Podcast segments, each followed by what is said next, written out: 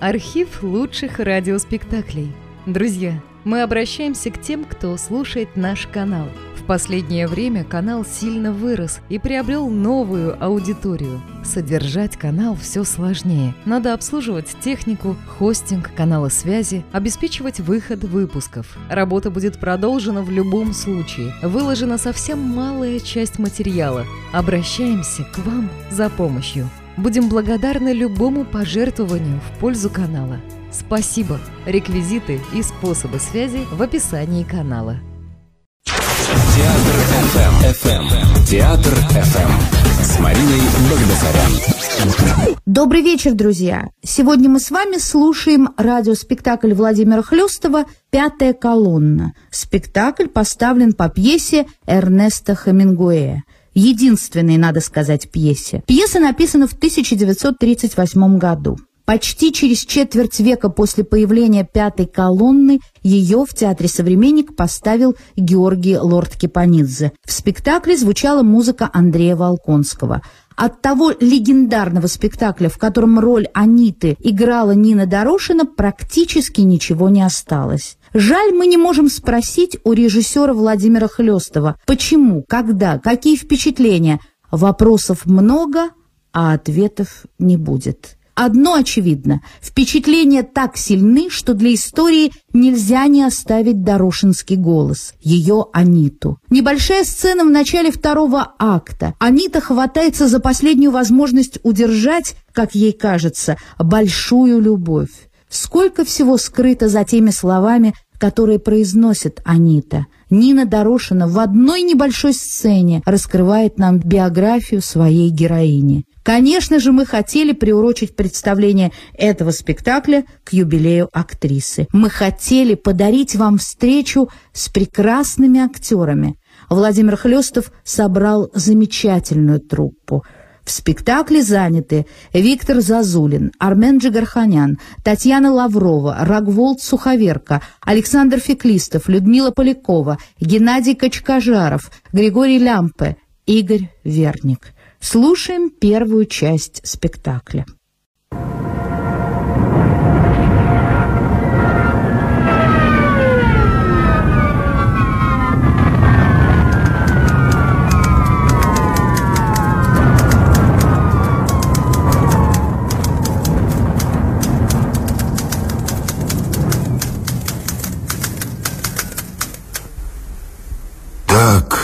Всего этого, пожалуй, может получиться пьеса.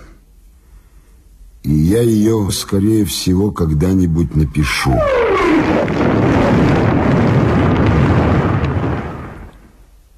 Мимо. И на этот раз мимо, но близко. Очень близко. Да, когда-нибудь. Нет, сейчас. Сейчас. Я начну писать ее сейчас, когда ближайший пункт фронта на расстоянии полутора тысяч ярдов от отеля «Флорида», где я живу и работаю. Когда мы ждем наступления, а его все нет и нет, и все уже на исходе, и табак, и нервы. Об этом думать не надо. Думать надо о пьесе. Перед выездом на фронт я буду закатывать ее в матрац. Да, приятно будет, вернувшись, найти отель, комнату и матрац с пьесой в сохранности. О, это с горы Гарабитас. Как точно бьют мерзавцы. Недаром в городе столько разговоров о пятой колонне. Пятая колонна. Вот так она и будет называться. Будущая пьеса. Пятая колонна. Когда я ее закончу, в предисловии придется объяснить, что название это взято из заявления мятежников, сделанного осенью 1936 года. Мятежники заявили тогда о том, что кроме четырех колонн, наступающих на Мадрид, они располагают и пятой колонной, находящейся в самом городе и готовой атаковать его защитников с тыла. Да, но предисловие потом. Сначала пьеса. Ага, все будет происходить здесь, в Мадриде. Этой вот осенью 37 года в этом вот самом отеле «Флорида» в номере, ну, скажем, ну, 109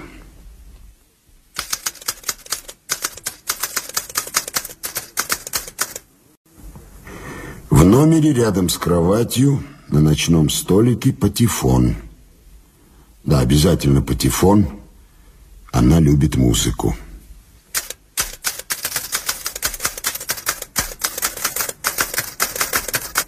Так, патефон. Шкаф, два кресла. И, конечно, между креслами раскаленный до красна рефлектор. Поздняя осень, уже холодно, а отель не отапливается.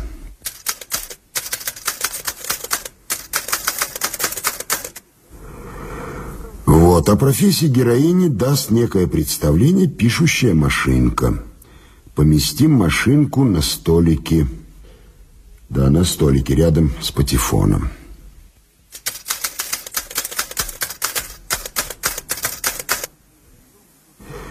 О том, что времена отнюдь не идиллические, пусть свидетельствует вот карта Мадрида и его окрестностей. Так, для этого обозначим на карте флажками линию фронта. Угу. Так, она проходит возле самого города. Хорошо. Героиня. Молодая, высокая блондинка. Назовем ее... Назовем ее Дороти. Дороти Бриджес.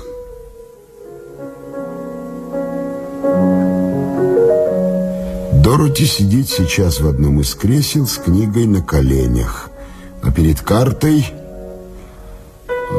Перед картой стоит мужчина лет 35 по имени Роберт Престон.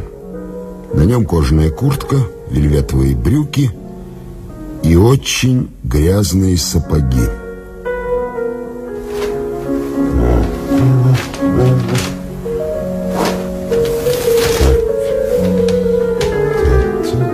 Милый, ну прав же, ты мог бы почистить сапоги, прежде чем входить в комнату.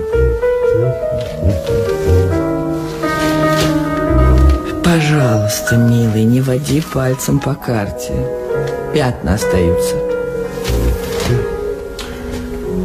Милый, ты не видел Филиппа? Какого Филиппа? Нашего Филиппа.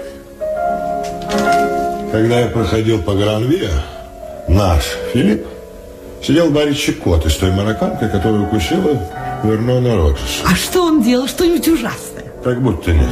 Он так еще сделает. Он такой живой, всегда веселый, всегда в духе. Кстати, дух в баре Чикота тяжелый. Так бездарно остришь, милый. Хоть бы Филипп пришел.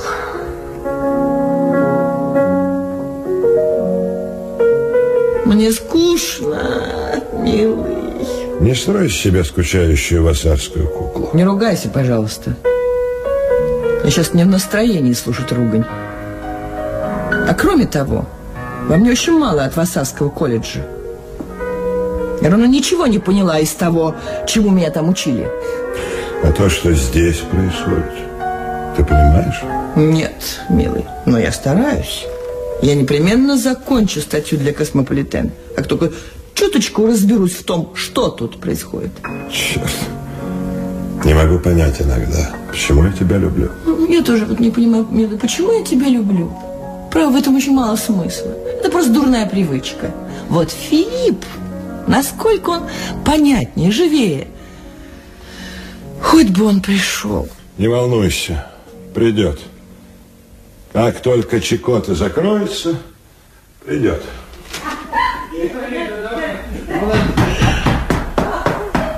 Это Филипп. Милый, это Филипп. Салют, камарада Пресный Престон. Салут, салут. Салют, камарада Брюзга Бриджес. Салют. Как вы тут пож- поживаете? Разрешите представить. Анита, Камарада марокканка. Надо бы говорить та самая камарада марокканка. Вообще большая редкость марокканская камарада. Имейте в виду, она страшно застенчива. Салют, камарадас! А что, если предложить камарадос что-нибудь прохладительного?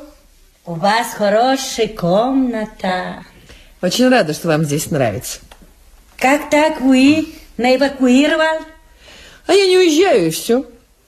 А что вы кушать? Иногда приходится туговато, но нам присылают консервы из Парижа с дипломатической почты. Что? Что? Дипломатическая почта? Консервы. Знаете, зайчья печенка. Э, недавно у нас был изумительный э, цыплята в желе от Буро. Вы хотел э, смеяться? Да нет, нет, ну что вы, мы правда едим все это. А я ем суп из вода. Ну что? Я вам не нравился. Вы думал, вы лучше меня. Нисколько. Я, вероятно, много хуже. А Престон скажет вам, что они сравненно хуже. Но зачем же нам приводить сравнение? Я хочу сказать, что сейчас война, и вообще все мы трудимся ради одного дела. Я буду выцарапать вам глаза, если вы думал, что я хуже. Филипп, прошу вас, займитесь вашими друзьями, развеселите их. Анита, послушай. Ну окей, Анита, Дороти очень милая женщина. в нашем деле нет, милый женщина. Все время разговор, разговор, ничего, разговор. Зачем мы тут? Филипп, ты со мной, да или нет? Как ты резко ставишь вопрос? Ну, хоть ответ. В таком случае, Анита, ответ будет негативный. Фотография?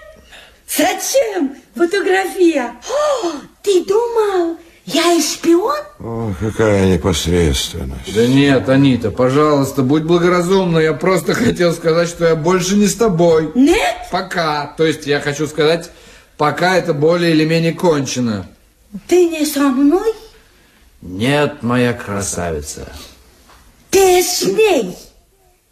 С этой большой блондинкой Дороти? В этом я не уверен. Да, это еще нужно обсудить. Окей. Я буду выцарапать ей глаза. Что она такое говорит? Ну не расстраивайся так, Анита, не стоит. Окей. Но я думал, ладно, не надо шора, веселая компания. Да, окей. Только одна вещь. Какая? Вы должен снять надпись. Какую надпись? Надпись на дверь. Все время я работаю. Нехорошо. Хорошо, сниму. Опять стреляют. Негодяи. Бриджес, душа моя, откройте-ка окна, а то все стекла полетят.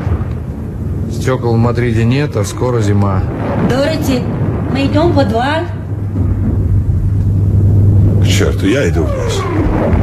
Эта комната очень удачно расположена. Серьезно, я не шучу. С улицы я вам показал бы. Я, пожалуй, останусь здесь. Не все равно, где дожидаться. А я уйду отсюда.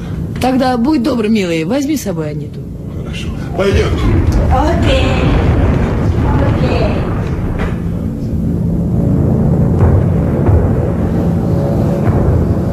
Филипп, здесь в самом деле безопасно? Да здесь не хуже и не лучше, чем в любом другом месте. Серьезно. Безопасно не совсем то слово, но в наше время безопасность как-то не в ходу. С вами мне не страшно. Ну-ну. Постарайтесь перескочить через эту стадию. Это самое ужасное. Ничего не могу поделать. А вы постарайтесь. Будьте умницей. Отвлекитесь. Ну, хотите... Хотите, я заведу патефон.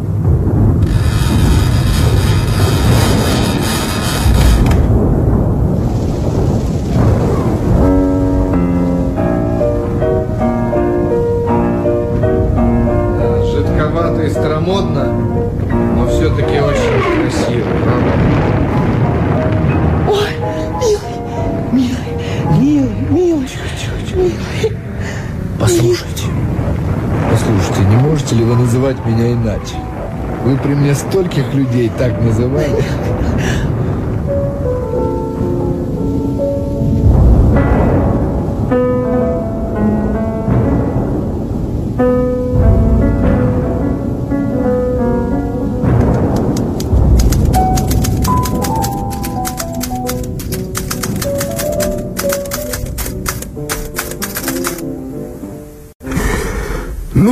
Что ж, ваш корреспондент только что вернулся с фронта цел и невредим.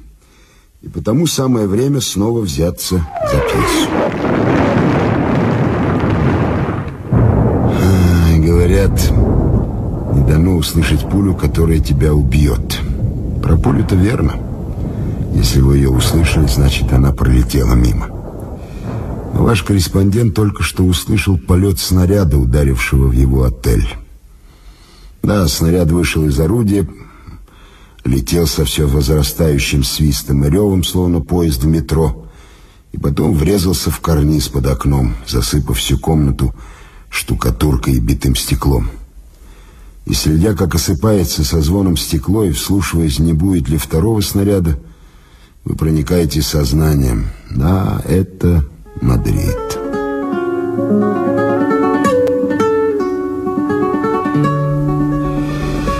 Ну, я вернулся.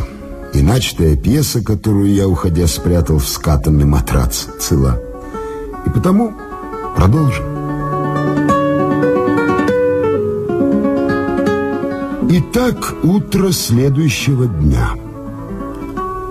Утро следующего дня было ослепительно солнечным. А может быть, так казалось потому, что в номере 109, как и в соседнем с ним 110, Занавеси были отдернуты. В комнату беспрепятственно лился, лился, лился солнечный свет.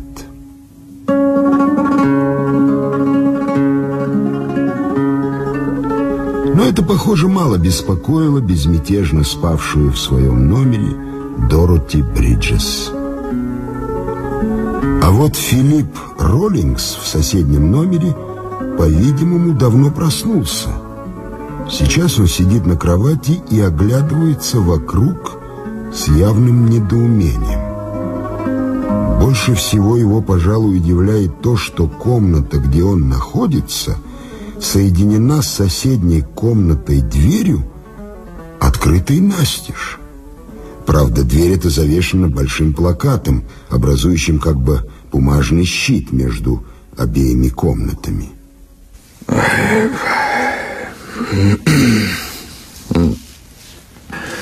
Ну и ну.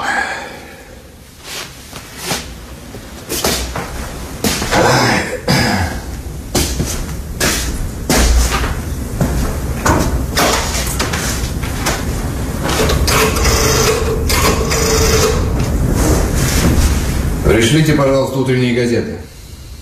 Да, все какие есть.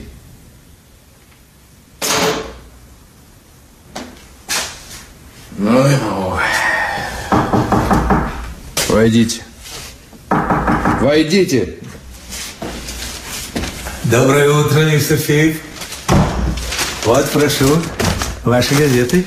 Доброе утро, мой дорогой управляющий. Моим любимым отелем Флорида. Вот тут возьмите. А, чувствительно благодарен. Страшный вечер был вчера, не правда ли? Да теперь все вечера страшными. Ну что тут у нас в газетах? Скверные вести из Австрии. Там очень плохо. Да. Но здесь об этом ничего нет. Да. Но я знаю, что вы знаете. Ну, допустим. Кстати, как я переехал в эту комнату? Вы что? Вы не помните, мистер Филипп? Вы не помните вчерашний вечер? Да нет. Представьте себе, нет. Но вы... Вы подскажите мне что-нибудь. Может быть, я и вспомню. Вы в самом деле ничего не помните? Да решительно ничего, говорю вам. Ну, в начале вечера как будто легкий обстрел, потом Чикота. Да, привел сюда Аниту. Ну, просто так, для смеху. Она ничего не натворила? Нет, нет. Тут не Анита. Мистер Филипп, вы совсем ничего не помните про мистера Престона? Нет. А что случилось с этим мрачным идиотом? Уж не пустил ли он себе пулю в лоб? Помните, как вы его выбросили на улицу? Отсюда? Из окна? И что же? Он и сейчас там? Не отсюда, из парадного. Вчера очень поздно, после вечерней сводки. Есть увечья? Наложили несколько швов. Но вы почему не вмешались? Вы-то Почему вы допускаете такое безобразие в приличном отеле? А потом вы заняли его комнату. Ай-яй-яй, мистер Филипп, мистер Филипп. Сегодня как будто очень хороший день, не правда ли? О, да, день прекрасный. Можно сказать, день для загородных прогулок. Ну, а что Престон-то? Знаете, он ведь мужчина довольно солидный. Еще такой мрачный. Должно быть, отбивался вовсю, да? Он теперь в другом номере. В каком? В 113-м, где вы раньше жили. А, а я тут. Да, мистер Филипп.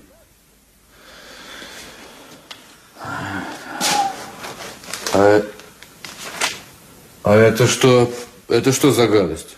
Это патриотический плакат, мистер Филипп. Очень красивый плакат. Написан с большим чувством. Только это его изнанка. А лицо где? Вообще, куда ведет эта дверь? В комнату леди, мистер Филипп. Вы теперь в двойном апартаменте, как новобрачная парочка в медовый месяц. Я в настоящий момент пришел посмотреть, все ли у вас в порядке, не нужно ли чего. Если что нужно, звоните в любое время. Примите поздравления, мистер Филипп. Безусловно, поздравления и даже больше. Эта дверь в соседний номер отсюда запирается? Безусловно, мистер Филипп. Так, так заприте ее и уходите. А мне велите принести кофе. А, слушай, сэр. Мистер Филипп, не нужно сердиться в такой чудный день. Буду очень просить, мистер Филипп, не забывайте в Мадриде продовольственные затруднения. Если случайно лишние продукты, все равно что, банка консервов, любой пустяк, дома, знаете, всегда недостаток. Да, да. Вы не поверите, мистер Филипп, в такое время семья из семи человек. И позволяю себе еще роскошь держать тещу. Заметьте, ест все, что угодно, все годится. Затем еще сын 17 лет, бывший чемпион по плаванию. Как это называется? Э, брас. Сложение в бо. Аппетит. Вы просто не поверите, мистер Филипп. И тут чемпион. Стоит посмотреть. И это только двое. А ведь всех семеро. Хорошо, я... хорошо. Посмотрю, что там есть. Надо еще перенести все вещи из моего номера. Да, и если кто-нибудь будет меня спрашивать, Пусть позвонят сюда. Чувствительно благодарен, мистер Филипп. У вас душа широкая, как улица. Только, мистер Филипп, вокруг вас слишком много случается. Это говорю вам как друг. Мой совет, постарайтесь, чтобы было потише. Нехорошо, когда все время так много случается. А что... А что, сегодня как будто хороший день.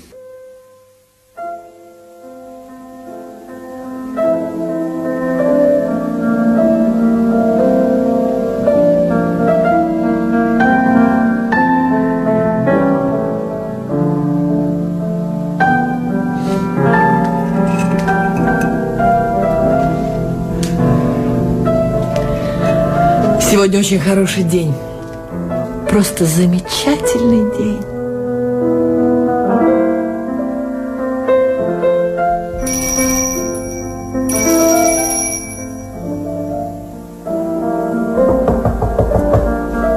Можно? Доброе утро, Петра. Ваш завтрак, сеньорита. Благодарю вас. Яиц нет, Петра? Нет, сеньорита. Вашей матери лучше, Петра? Нет, сеньорита. Вы уже завтракали, Петра? Нет еще, сеньорита. Принесите себе чашку, выпейте со мной кофе. Ну, скорее, скорее. Я выпью после вас, сеньорита. Очень вчера было страшно здесь во время обстрела. Вчера? Вчера было чудесно. О, что вы такое говорите, сеньорита? Ну, право же, Петра, было чудесно. На улице Прогресс, там, где я живу, в одной квартире убило шестерых. Утром сегодня их выносили. И по всей улице не осталось ни одного целого стекла. Теперь так придется и зимовать, без стекол. А здесь у нас никого не убило. Сеньору можно уже подавать завтрак. Сеньора больше нет здесь. Он уехал на фронт. Ну нет, он никогда не ездит на фронт, он только пишет о нем. Здесь теперь другой сеньор. Кто же это, сеньорита? Мистер Филипп.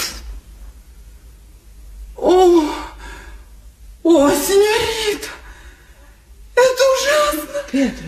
Ой, Петра, Петра, Петра, Петра. Да, сеньорита. Посмотрите, мистер Филипп встал? Хорошо, сеньорита. Войдите. Сеньорита просит узнать, вы встали? Нет. Сеньор говорит, что он еще не встал. Пожалуйста, Петра, скажите ему, чтобы он шел сюда завтракать. Сеньорита просит вас прийти позавтракать. Только там уже почти нечего есть. Передайте сеньорите, что я никогда не завтракаю. Он говорит, что он никогда не завтракает. Но я-то знаю, что он ест за троих. Петр, с ним так трудно. Вы скажете ему, пусть не упрямится и сейчас же приходит. Я его жду. Она вас ждет.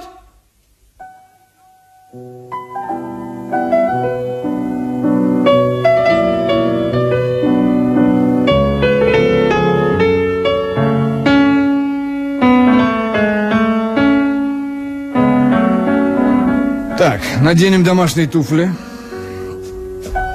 Маловато немного. Должно быть, это Престона. Теперь халат. Да, симпатичный. Нужно предложить ему, может, продаст.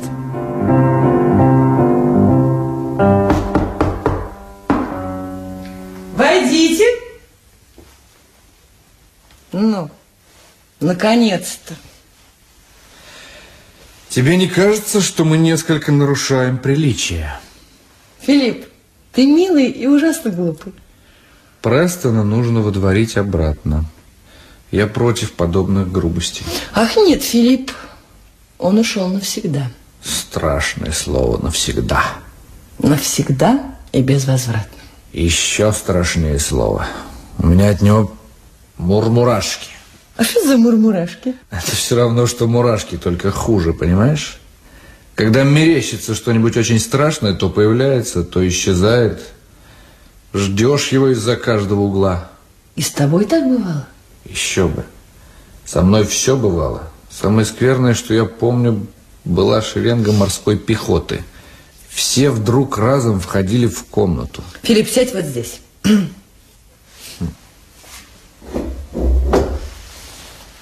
Сел.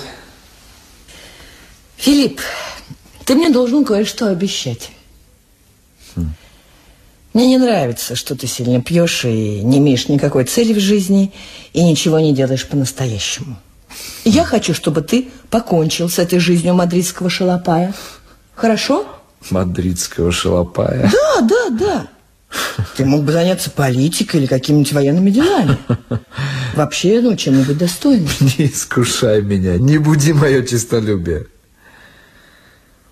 И не рисуй мне радужных перспектив.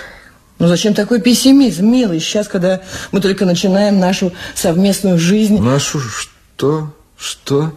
Нашу совместную жизнь. Филипп, неужели тебе не хотелось бы поселиться в каком-нибудь местечке вроде Сан-Тропес, то есть вроде прежнего Сан-Тропес, и жить там долго-долго мирной, счастливой жизнью, Да. много гулять, и купаться, и иметь детей, и наслаждаться счастьем, и все такое? А? Я серьезно говорю. Неужели тебе не хочется, чтобы все это кончилось? Война и революция и все прочее. А будет у нас континентал Daily Mail к завтраку? И бриоши, и свежее клубничное варенье? Милый, у нас будет даже яичница с ветчиной. О. А ты, если хочешь, ты можешь выписать Morning Post. Morning Post только что перестала выходить. Ах, Филипп, как с тобой трудно. Да. Мне хотелось бы, чтобы у нас была такая счастливая жизнь. Разве ты не хочешь иметь детей? Они будут играть в Люксембургском саду и гонять обруч, и пускать кораблики. И ты будешь им показывать карту. Или нет, лучше даже глобус. Видите, детки? Мальчика мы назовем Дерек. Это самое безобразное имя, какое я только знаю. Ты скажешь, видишь, Дерек, вот это вампу. Следи за моим пальцем, и я покажу тебе, где теперь папочка. А Дерек скажет, да, мамочка, а я когда-нибудь видел папочку? Нет, нет, нет, вовсе так не будет. Просто мы будем жить в каком-нибудь красивом уголке, и ты будешь писать. Что? Что угодно. Романы и статьи, а может быть, книгу об этой войне. Приятная будет книга. Особенно, если ее издать с иллюстрациями. Или ты мог бы подучиться и написать книгу о политике. Ага. Я слышала, что книги о политике всегда на расхват. Не сомневаюсь. Ну, или ты мог бы подучиться и написать книгу о диалектике. Всякая новая книга о диалектике э, отлично расходится. Неужели? Но, Филипп, милый, ты должен прежде всего еще здесь найти какое-нибудь приличное занятие. И бросить это невозможное, это бессмысленное времяпрепровождение. Прости секунду, я позвоню. Что за черт? Послушай, я где-то читал, но до сих пор не имел случая проверить. Скажи, а правда ли, что когда американке понравится мужчина, она прежде всего заставляет его от чего-нибудь отказаться? От привычки пить виски, или курить виргинский табак, или носить гетры, или охотиться, или еще что-нибудь? Нет, Филипп. Дело просто в том, что ты очень серьезная проблема для любой женщины. Надеюсь. Я вовсе не хочу, чтобы ты от чего-нибудь отказался. Напротив, я хочу, чтобы ты за что-нибудь взялся. Хорошо, хорошо. Я так и сделаю. Ну, а теперь завтракай. Я пойду позвоню по другому телефону.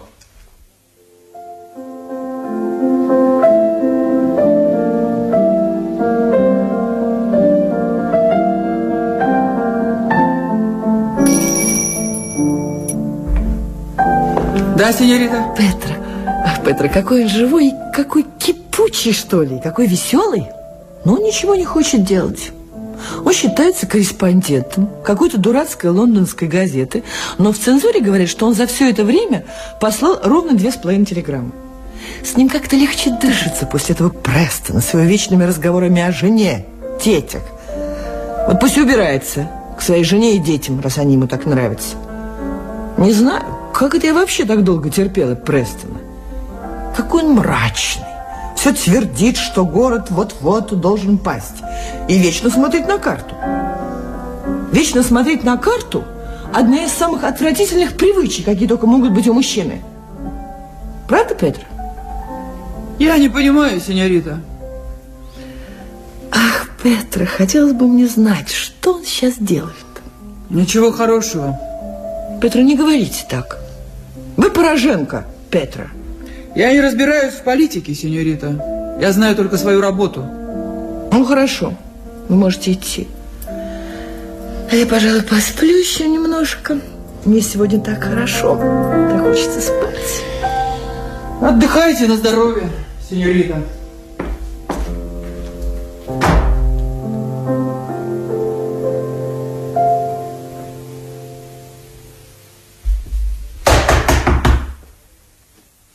Входите. Салют, товарищ. Салют, товарищ. Я прислан к вам из бригады, но мне сказали явиться в номер 113. Я переменил комнату. Приказ у вас при себе? Приказ был дан устно.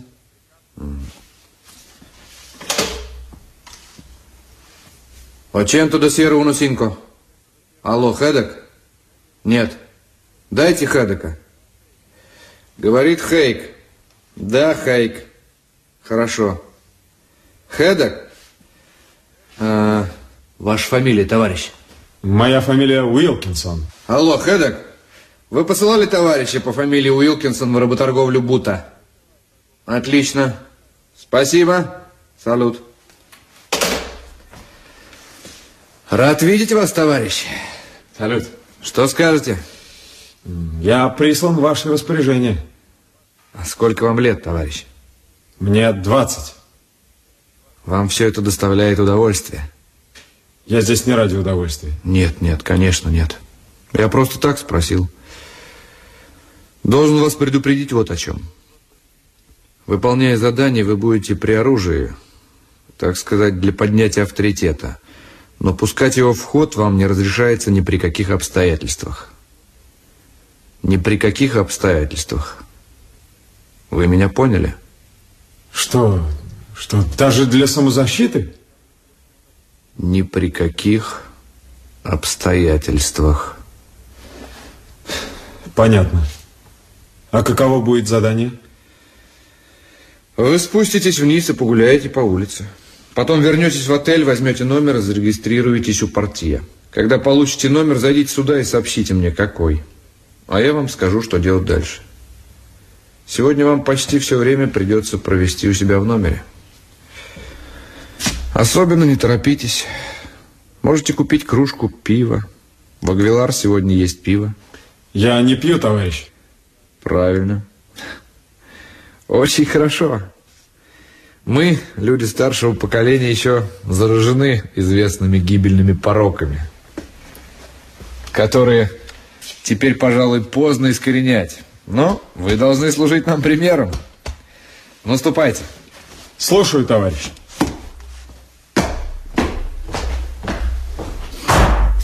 Очень жаль. Очень, очень жаль.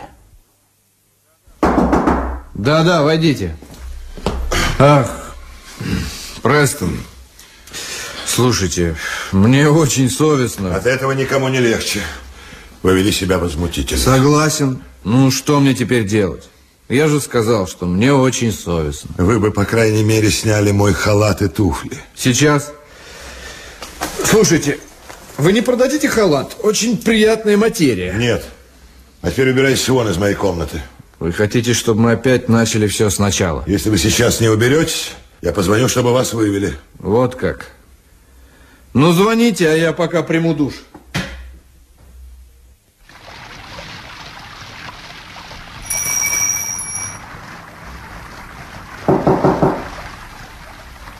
Что-либо не в порядке?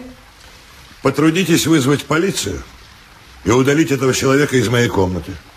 Мистер Престон, я уже распорядился, чтобы горничная собрала ваши вещи. Вам будет очень удобно в 114 Мистер Престон, вы человек разумный. Неужели вы будете вызывать полицию в отель? Но, мистер Престон, ну я прошу вас. А да подите вы оба к черту.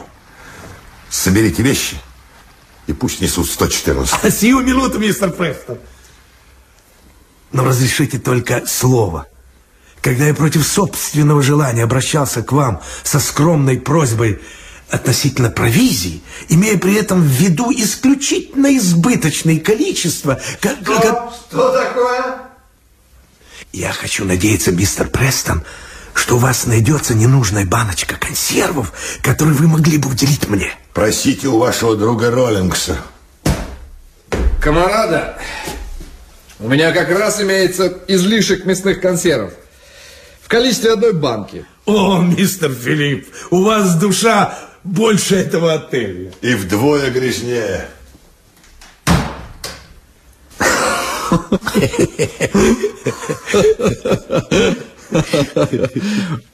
Он очень обиделся. Вы отняли у него молодую леди. Он ревнует, он полон ярости. Вот-вот, он прямо-таки набит яростью. Я вчера попробовал выбить из него немного, никакого впечатления. Послушайте, мистер Филипп, скажите мне правду. Скоро кончится эта война? Боюсь, что не очень. Мистер Филипп, мне очень неприятно слышать это от вас. Уже целый год. Это, это ведь не шутка, мистер Филипп. А вы не думайте об этом. Держитесь, и все будет хорошо. Вы тоже держитесь. И будьте поосторожней. Мистер Филипп, будьте поосторожней. Я знаю. Вы не думаете, что я не знаю. Хорошо. Но я не советую вам знать слишком много. А если что и знаете, держите язык за зубами, ладно? Так у нас с вами дело и пойдет. Но вы будьте поосторожнее, мистер Филипп. Я держусь, не беспокойтесь. Слушайте меня, мистер Филипп. Будьте осторожней. 105-й очень нехорошо. 107-й тоже очень нехорошо. Спасибо, я знаю. Недавно 107-й уже ускользнул. Ему позволили. А 114-й ну, просто дурак. Согласен. Вчера вечером пытался войти в 113-й. Ваш. Как будто по ошибке. Я знаю. Вот потому я и не вернулся туда. А за дураком было наблюдение. Может быть, какие-нибудь особые поручения, мистер Филипп? Чем-нибудь могу быть полезен? Нет, никаких поручений. Спасибо. Мистер Филипп, вы... Вы только будьте поосторожнее, я прошу вас. Вы знаете. Я держусь, не беспокойтесь.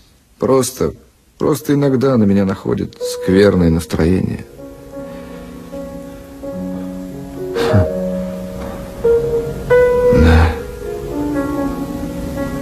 Шопен. Что? Так, извините. Вы сейчас будете переносить его вещи? Да.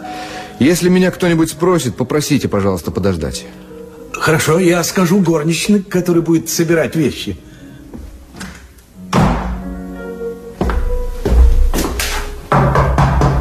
Можно? Ну, конечно. Войди, Филипп. У меня к тебе две просьбы.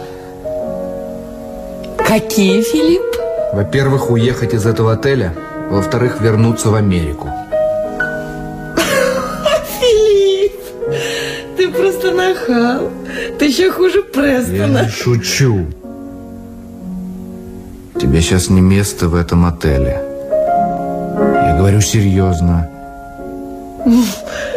Мне было так хорошо с тобой, Филипп. Перестань, перестань. Пожалуйста, милый, я тебя очень прошу, перестань.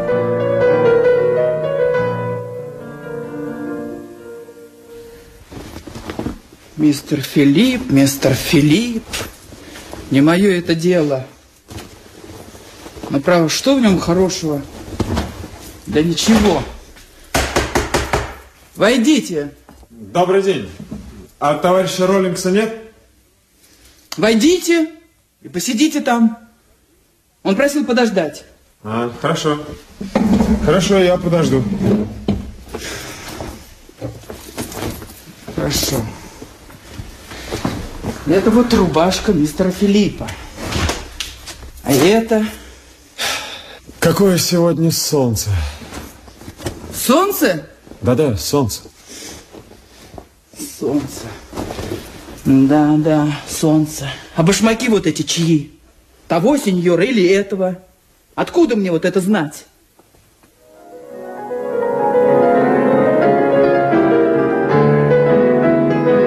Хватит.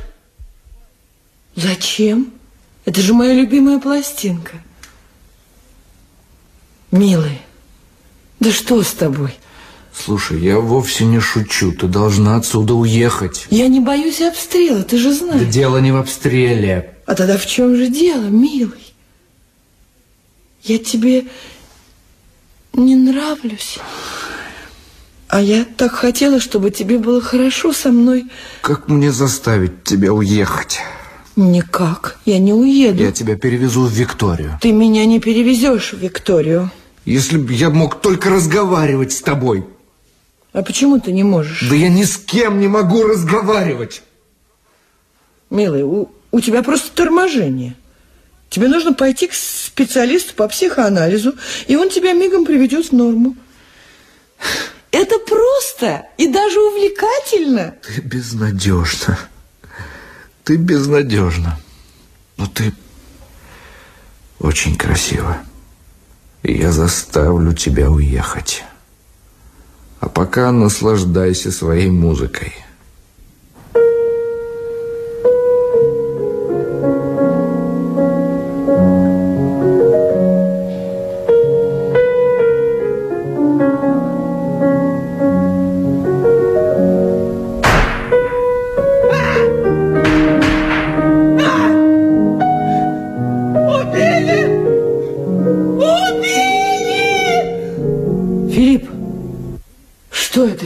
На пол, ты слышишь? На пол! Лежать и не двигаться! А ты? А ты? А я... Я посмотрю. Я посмотрю!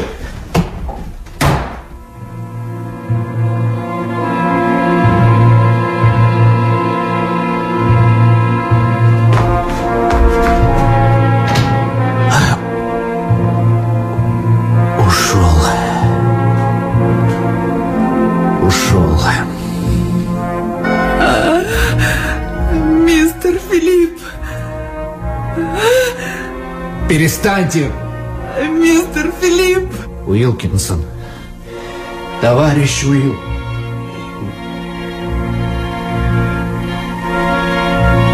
Наповал. Сволочь.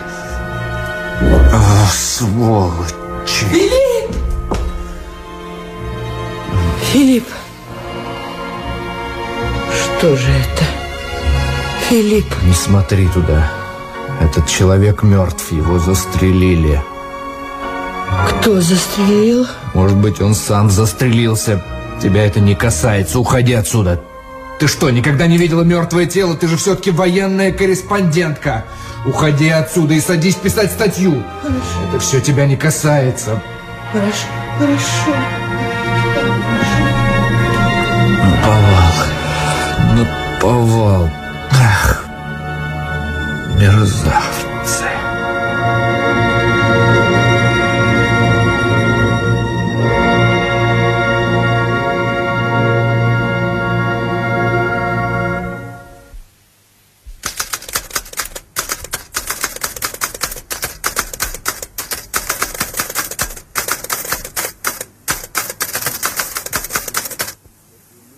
Этой ночью мертвые спят в холодной земле в Испании. Первые американцы, павшие там, давно уже стали частицей испанской земли. Они проспят всю холодную зиму, пока вместе с ними спит земля. Но весной пройдут дожди, и земля станет рыхлой и теплой. Ветер с юга мягко овеет холмы. Черные деревья снова оживут, покроются зелеными листьями, яблони зацветут. Весной мертвые почувствуют, что земля оживает. Потому что наши мертвые стали частицей испанской земли а испанская земля никогда не умрет. Каждую зиму она кажется мертвой, и каждую весну она вновь оживает. Наши мертвые в ней всегда будут живы. Теперь они частица земли, а землю нельзя обратить в рабство. Ибо земля — прибудет вовеки.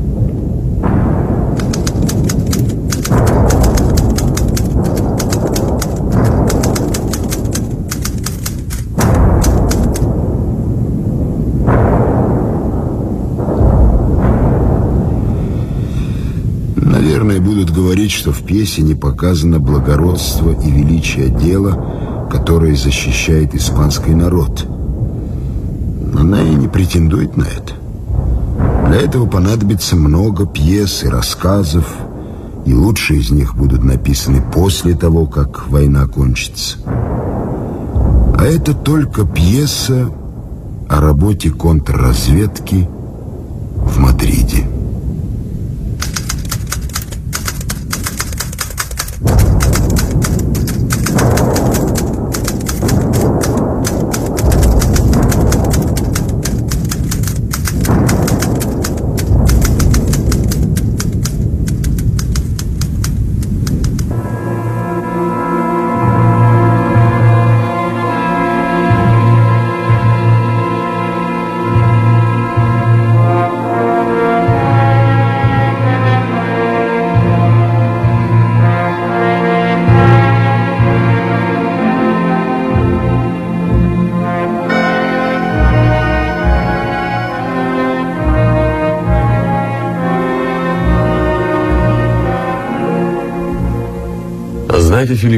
Это контрразведка. Я знаю, Микронель, дорогой мой товарищ Антонио, что это контрразведка. Я знаю еще и то, что парень, которого только что отсюда увели, заснул на посту и упустил человека, который застрелил потом юношу по фамилии Уилкинсон, приняв его за меня. И все же я считаю возможным отпустить этого парня. Я хотел бы задать ему еще несколько вопросов. Слушайте, Микронель, если бы вы считали меня непригодным к этим делам, вы бы мне их больше не поручали. Этот парень совершенно чист. Вы сами знаете, никого из нас нельзя назвать чистым в полном смысле слова. Но этот парень чист. Он просто заснул. А я ведь, знаете, не судья. Я просто работаю у вас ради идеи, ради республики и тому подобное. У нас в Америке был президент по имени Линкольн, который смягчал приговоры часовым, заснувшим на посту и присужденным за это к расстрелу. Так вот, если вы не возражаете, давайте, так сказать, смягчим и этому приговор. Он, видите ли, из батальона Линкольна. А это очень хороший батальон. Я понял. Теперь дальше. Тот человек жил в номере 107 и убил Уилкинсона, приняв его за вас. А кто он такой? Ну, этого я не знаю. Санта-Клаус, вероятно. Он значится под номером. Они все под номерами. От А1 до А10, потом Б1 до Б10, потом с С1 до С10. Они убивают людей, устраивают взрывы и делают все то, что вы сами прекрасно знаете. Вся беда в том, что они очень крепко сорганизованы, и пока не поймаешь того, с кем они связаны вне Мадрида, проку не будет. Слушайте, это работа, которую мы сейчас ведем. Ее как-то глупо называют контрразведка. Вас она никогда не мучает? Нет. А меня мучает уже давно. Но ведь вы совсем недавно на этой работе. Целых 12 месяцев одной только Испании, Тонико. А до того на Кубе. Мы когда-нибудь бывали на Кубе? Да. Вот там я и втянулся в это. Хм. И как же это вы втянулись? Понимаете, кое-кто по неосторожности стал доверять мне. И, может быть, именно потому, что это было неосторожно, мне пришлось научиться оправдывать доверие. Знаете, ничего особенного, но просто в известной степени оправдывать доверие. Но потом так оно и выходит. Тебе доверяют кое-что, и ты все делаешь как следует. А потом начинаешь верить в это. В конце концов, начинаешь, пожалуй, даже любить это. Кажется, впрочем, я не очень хорошо объясняю. Вы хороший товарищ. И хорошо работаете. Вам очень доверяют.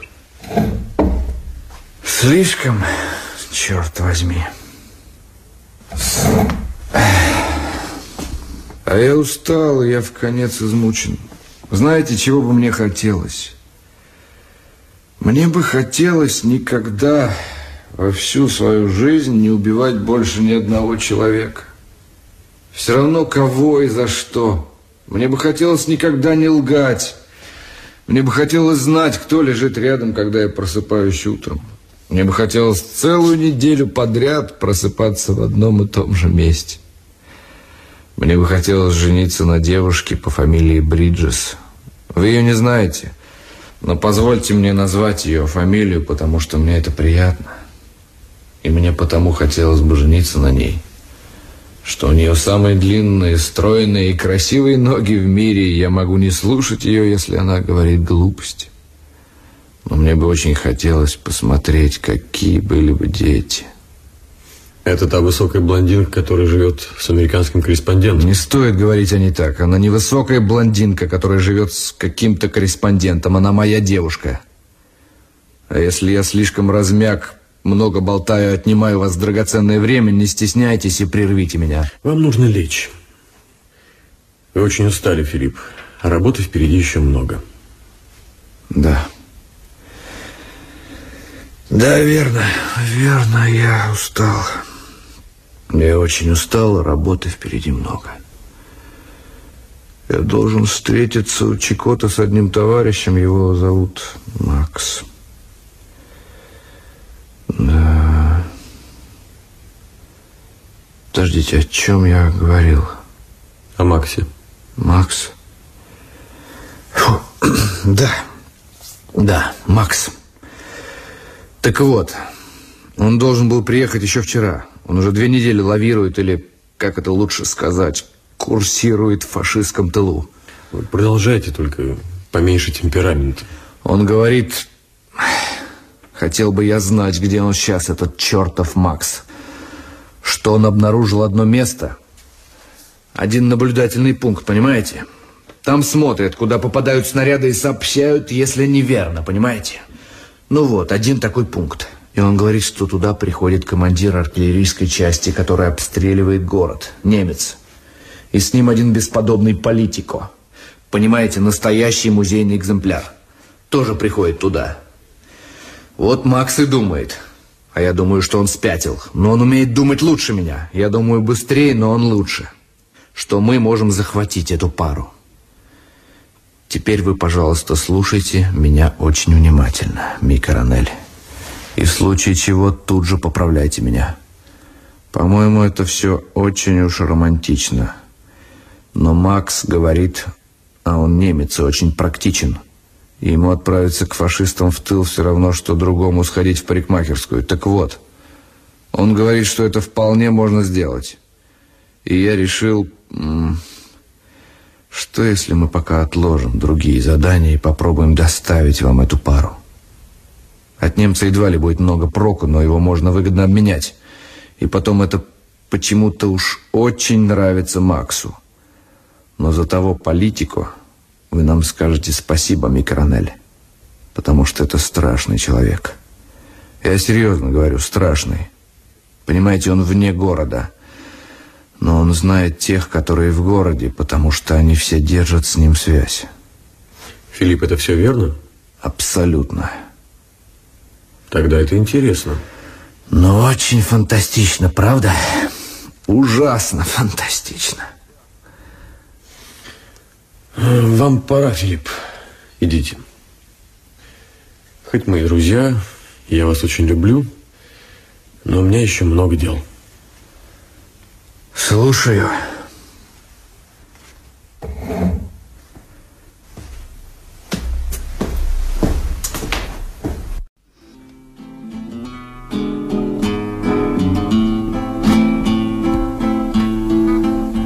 Бар к Педро Чикотте заходили хорошие ребята. И Педро был человек приятный, и бар он держал превосходный. Это было веселое место, а веселые люди обычно самые смелые, люди, которые погибали первыми. Среди республиканцев было много завсегдатаев этого бара, потому что вино здесь было отличное, а официанты приятны и внимательны.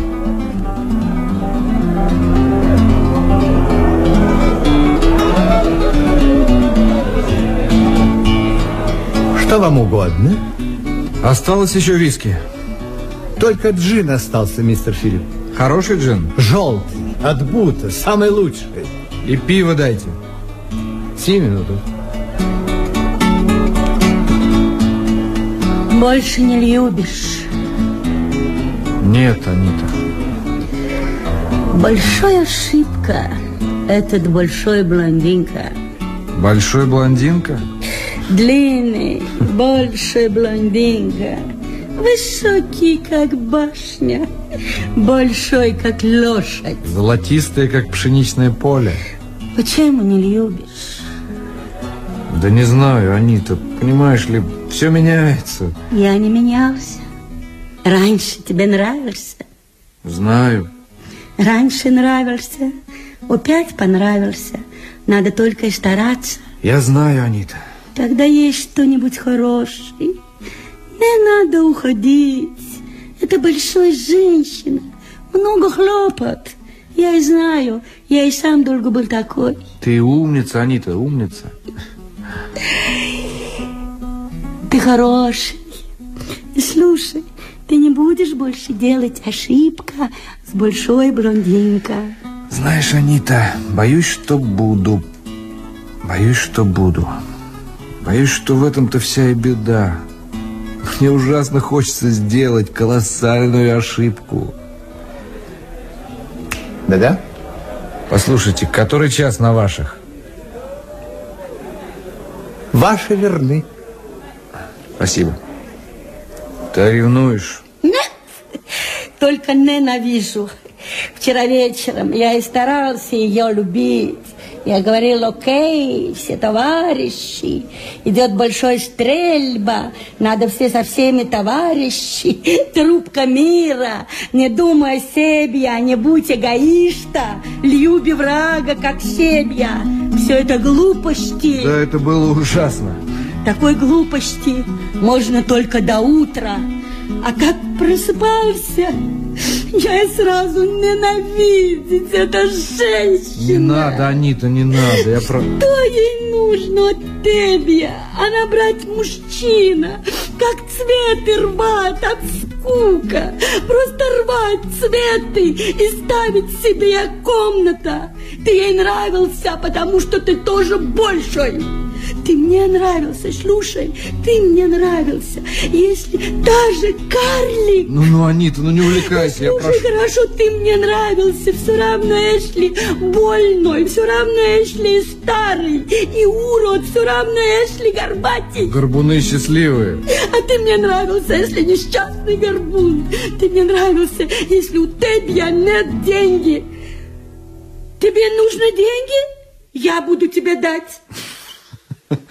Вот, кажется, единственное, чего я не пробовал на этой работе. Я не в шутка, я серьезно, Филипп. Не надо, это блондинка. Ты приходи на сад, где для тебя окей. Боюсь, что не выйдет, Анита. не- Попробуй, попробуй, ничего не менялся. Раньше нравился, опять понравился. Всегда так, когда мужчина, настоящий мужчина. А я вот, видишь, видишь, переменился. Я и сам-то не рад. Ты не менялся. Я тебя и знаю давно. Я тебя и знаю хорошо. Такой, как ты, не менялся. Да все люди меняются. Неправда. Устать, да. Уходить, да. Пошататься, да. Сердиться, да, да. Бежать, да. Очень много. Меняться? Нет. Только новая привычка. Это привычка и больше ничего. И всегда так Да одинаково. я понимаю, я все понимаю, это верно. Но видишь ли, встреча с кем-нибудь из своих, это выбивает из колеи. Она не свой. Она не такой, как ты. Это другой порода. Да нет, это та же порода. И слушай, эта блондинка уже сделал тебе сумасшедший. Ты уже не думать правильно. Она похожа на тебя, как краска похожа на кровь. Посмотреть одинаковый. Может быть краска, может быть кровь. Хорошо, наливай краска в тело вместо крови. Что будет? Американский женщина. Ты несправедлива к ней, Анита. Правда. Пусть она ленивая, избалована, даже глупая и страшная эгоистка, но она очень красивая. Очень милая, очень привлекательная и даже честная. И, безусловно, храбрая. Окей. Да, Красивый? Зачем тебе красота, когда ты свое уже получил? Я тебя и знаю хорошо. Милый? Окей. Может быть милый, может быть не милый. Привлекательный? Да, она привлекательна, как змей-кролик. Честный. Ты меня смешил. Ха-ха-ха.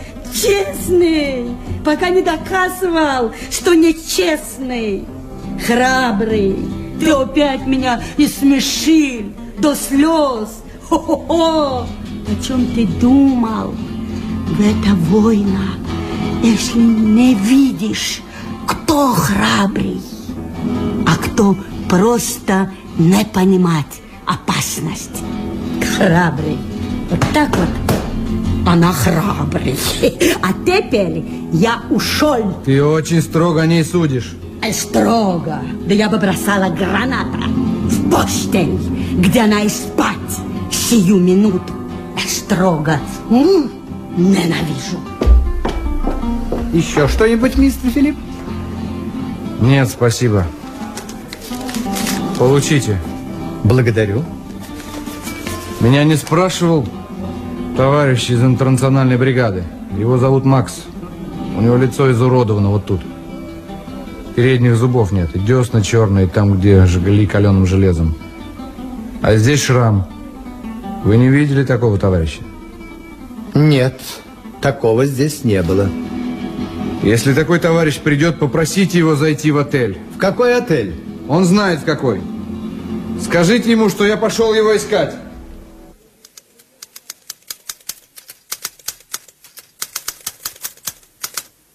Задача писателя неизменна. Сам он меняется, но задача его остается та же. Она всегда в том, чтобы писать правдиво.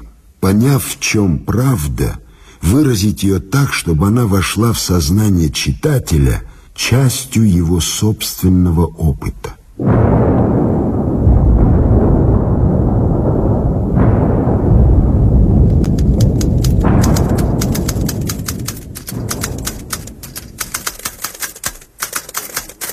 Когда люди борются за освобождение своей родины от иностранных захватчиков, и когда эти люди твои друзья, и новые друзья, и давнишние, и ты знаешь, как на них напали, как они боролись, вначале почти без оружия, то, глядя на их жизни, борьбу и смерть, начинаешь понимать, что есть вещи и хуже войны. Трусость хуже, предательство хуже, эгоизм хуже.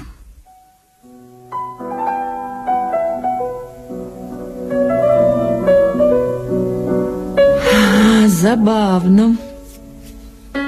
Почему из моей стрипни никогда ничего путного не получается? Так, плитка.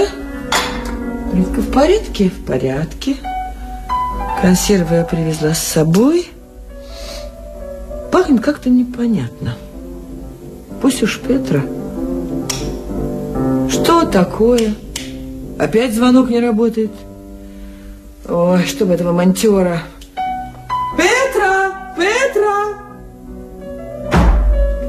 Да, сеньорита? Где монтер Петра? Разве вы не знаете? Нет, а что? Пускай он придет починить звонок. Он не может прийти, сеньорита, потому что его нет в живых. Что такое? Он был убит вчера вечером. Говорят, кто-то стрелял в него из окна. Я не знаю, но так говорят. Это же отвратительно. Значит, они стреляют в людей, даже не зная, в кого они стреляют. Да, сеньорита. Ну а где мы возьмем монтера? Завтра найдем кого-нибудь. А что это у вас варится, сеньорита? Ну, не знаю, Петра, этикетки не было. Похоже на кролика.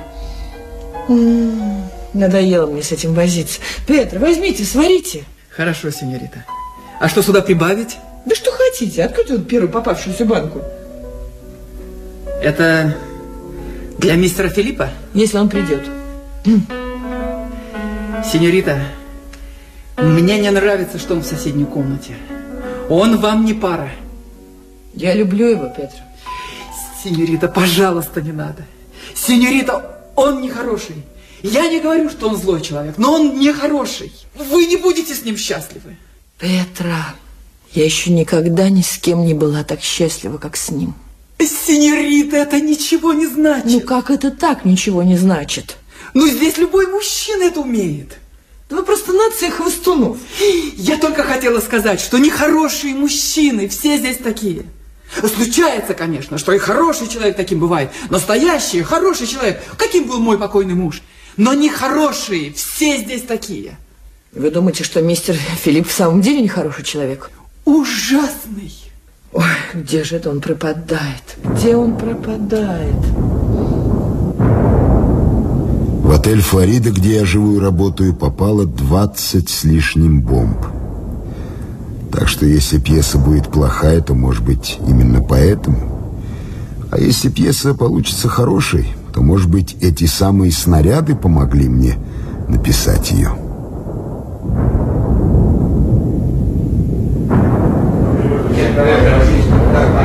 Потише, потише, капитан. Не нужно, чтобы наше появление здесь знал весь отель.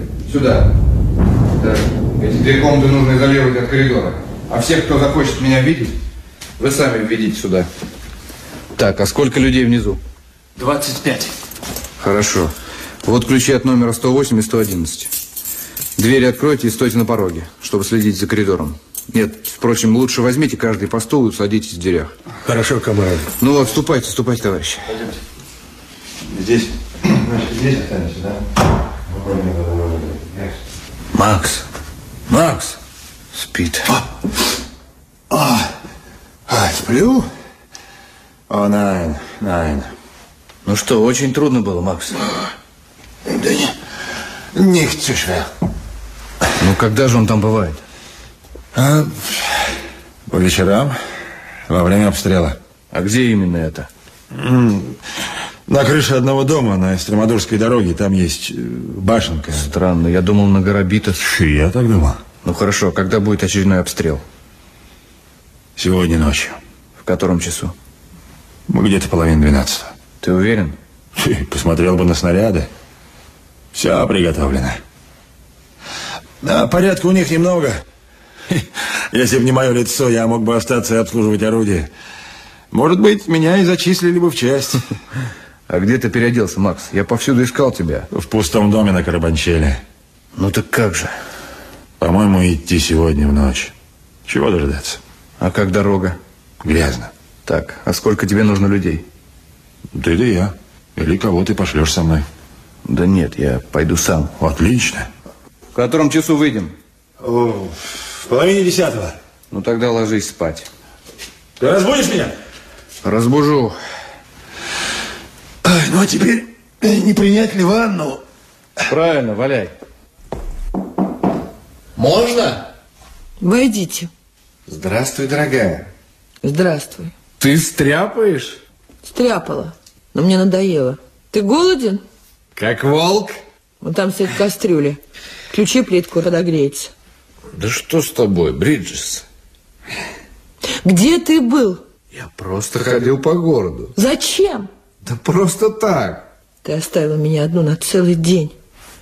С самого утра, как только убили этого несчастного мальчишку, ты ушел и оставил меня одну. Я целый день просидела тут, дожидаясь тебя. Никто даже не заходил ко мне, кроме Престона. Да и тот вел себя так, что мне пришлось его выставить. Бриджес. Где ты был? О, ого, вот это кушанье. Ты сама готовила? Сама.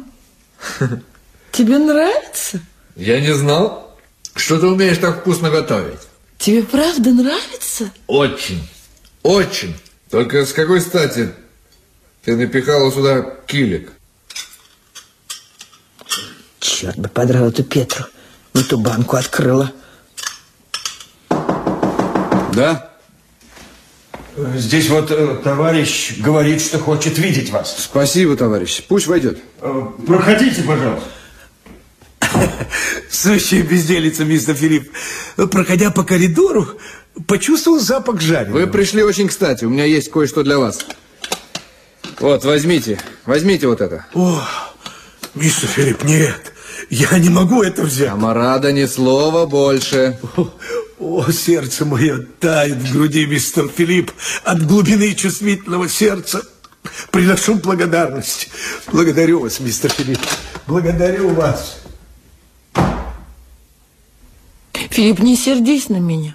С твоего разрешения, дорогая, я выпью виски с чистой водой. А потом, может быть, ты откроешь банку тушеного мяса и нарежешь лук? Ой, Филипп, милый, я не вношу запаха лука.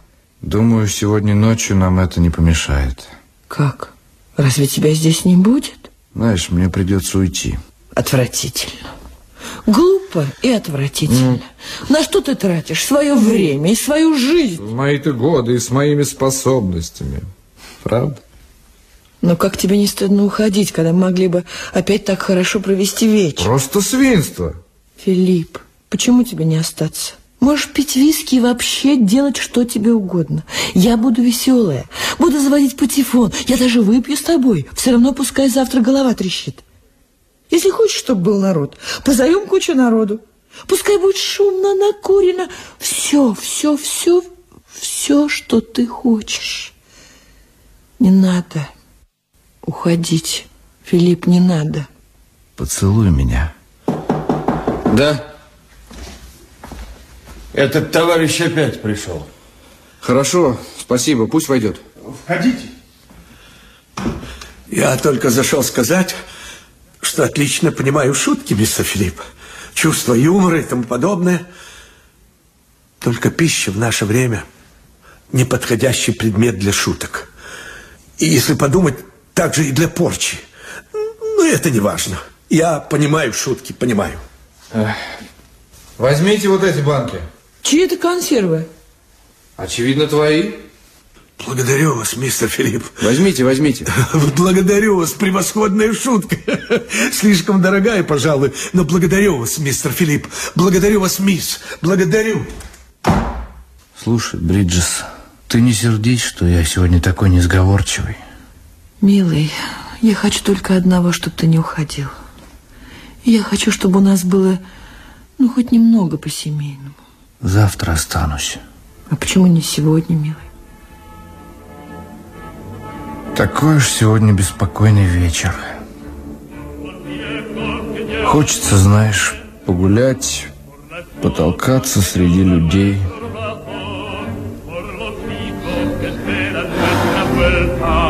Когда не вернешься, все равно приходи. Серьезно? Да. Пожалуйста.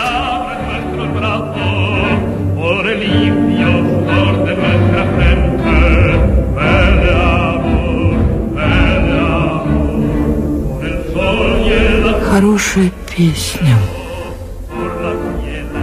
Тебе не понять, какая это хорошая песня. Лучшие люди, которых я знал, умирали за эту песню.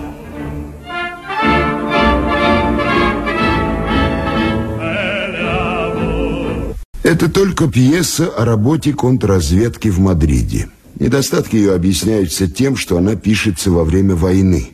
А если в ней есть мораль, то она заключается в том, что у людей, которые заняты определенным делом, остается очень мало времени для личной жизни.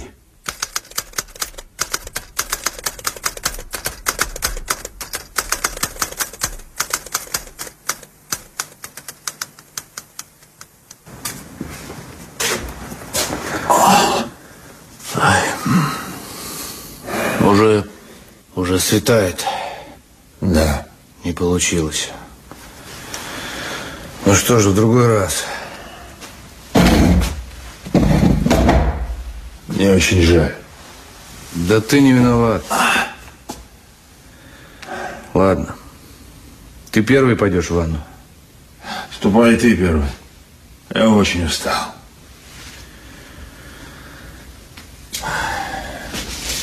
Горячей воды нет.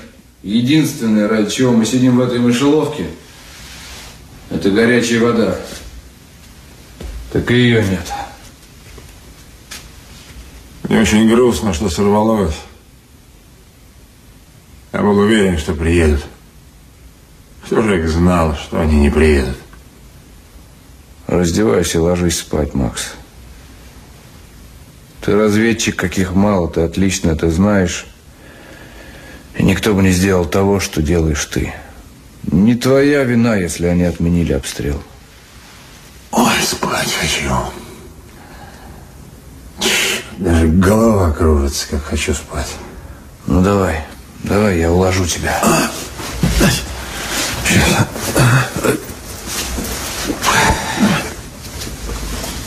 А, хорошо. Хорошо в постели. Я всегда сплю, уткнув лицо в подушку. По крайней мере, утром никто не пугается. Располагайся поудобнее. Я переночую в другом месте.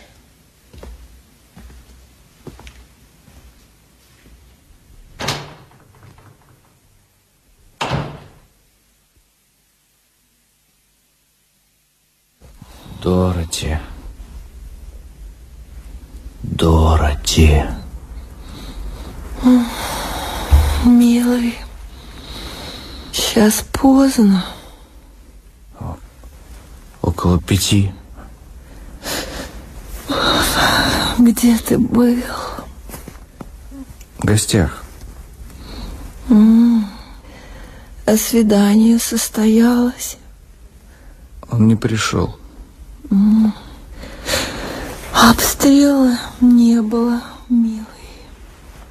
Вот и хорошо. Спокойной ночи, милый. Спокойной ночи. Бриджес, ты спишь? Нет, милый. Я не буду спать, если... Я хочу тебе кое-что сказать. Что, дорогой? Я хочу сказать тебе две вещи. Во-первых, во-первых, у меня мурашки. А во-вторых, я тебя люблю. Бедненький мой Филипп. Я никогда, я никогда никому не говорю, когда у меня мурашки. И никогда никому не говорю, что люблю, но я люблю тебя, понимаешь? Ты меня слышишь? Ты чувствуешь, что я здесь? Ты слышишь, как я это говорю? А Я тебя тоже люблю. С тобой хорошо. Ты как снежный буран. Только снег не холодный и не тает. Днем я тебя не люблю. Днем я никого и ничего не люблю. Слушай, я вот что еще хочу сказать. Хочешь выйти за меня замуж или просто всегда быть со мной, ездить со мной повсюду и быть моей любимой? Ты слышишь, я это говорю. Видишь? Вот я и сказал. Лучше замуж, милый. Да, странные вещи я говорю по ночам, правда? Я бы хотела, чтобы мы поженились и много работали, чтобы у нас была хорошая жизнь. Знаешь, я вовсе не такая глупая, как кажется, а то бы я не была здесь. И я работаю, когда тебя нет. Вот только вот я готовить не умею. Но ведь в нормальных условиях для этого нанимают прислугу. Ах, ах ты. Мне нравится, что у тебя такие широкие плечи и походка, как у гориллы, и такое чудное лицо. Мое лицо станет много чуднее к тому времени, как я закончу свою работу. Ну как, мурашки, милый, проходит? Лучше расскажи мне про твои мурашки. Да ну их к черту. У меня не так давно, что если они совсем пройдут, мне чего-то будет не доставать. Я... Я еще одну вещь хочу сказать тебе. Я хотел бы жениться на тебе. И уехать. И бросить все это. Я это сказал? Ты слышала? Ну что ж, милый, милый, так и будет. Нет, не будет. Даже сейчас ночью я знаю, что этого не будет, но мне приятно это говорить. Я люблю тебя, черт. Черт, как я люблю тебя. У тебя такое тело, какого нет ни у кого на свете. Я до смерти люблю тебя. Ты слышишь? Да, радость моя, только про мое тело это тебе кажется. Тело как тело, но мне приятно. Мне приятно слышать, как ты это говоришь. Ну, Расскажи, расскажи, расскажи мне про свои мурашки. А может быть, они пройдут? Да нет, у каждого свои мурашки, и никому не охота передавать их другому. Может быть, попробуем заснуть? Милый ты мой, мой милый снежный буран.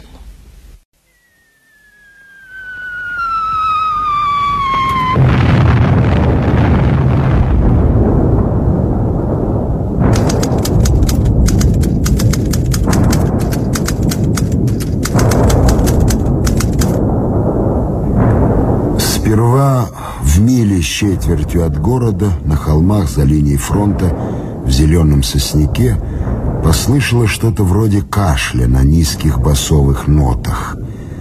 Легкий серый дымок обозначил позицию, где стоит батарея мятежников. Потом раздался нарастающий визг, словно рвали штуку шелка. Снаряды пошли в город.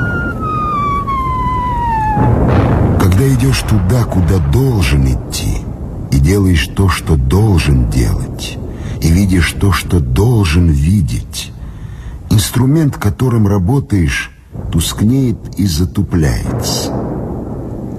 Но лучше мне видеть его потускневшим и погнутым и знать, что придется снова выпрямлять и оттачивать его, но знать, что мне есть о чем писать. И я пишу о Филиппе Роллингсе. О Филиппе Роллингсе, о человеке по имени Макс, и еще о девушке, которую я назвал Дороти, но ее можно было бы назвать и ностальгией.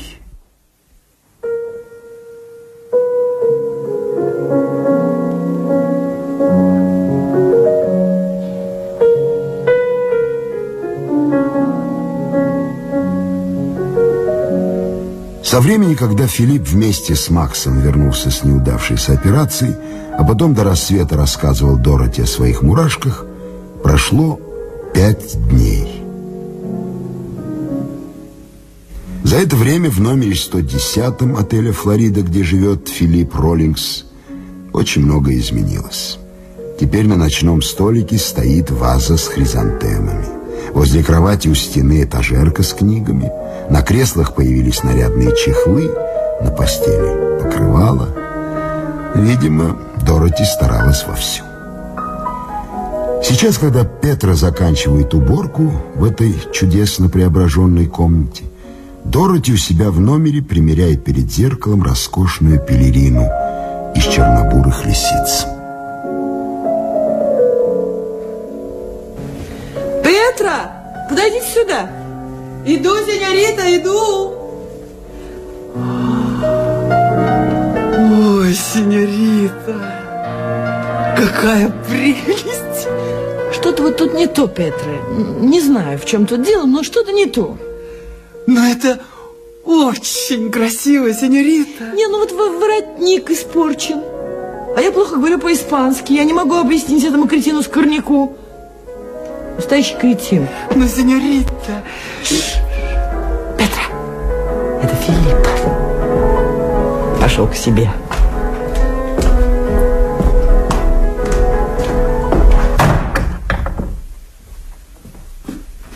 Мне все это осточертело.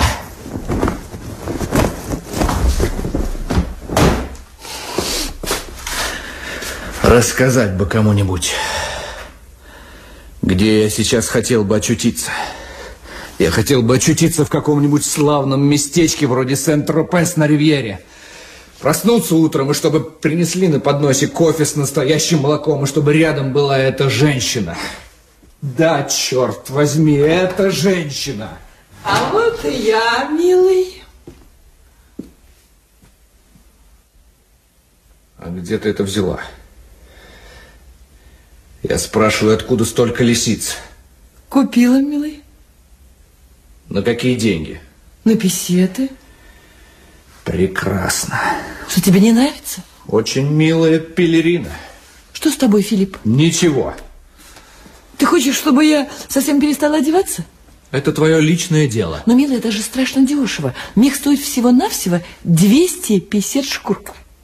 Это жалование интербригадовца за 120 дней. Это 4 месяца. Я не припомню ни одного, который 4 месяца пробыл бы на фронте и не был бы ранен или убит. Но, Филипп, это не имеет ни малейшего отношения к бригадам. Я купила писеты в Париже на доллары по курсу 50 за доллар. Вот как? Да, милый. И почему мне не покупать лисиц, если хочется? Кто-то же должен их покупать, а то не существует. Обходятся они дешевле, чем по 22 доллара шкурка. Замечательно. А сколько тут шкурок? Ну, около 12. Ну, Филипп, не сердись. Ты, как видно, недурно наживаешься на войне. Как ты провезла свои писеты? В банке с кремом мум. Мум? Ну, конечно, мум.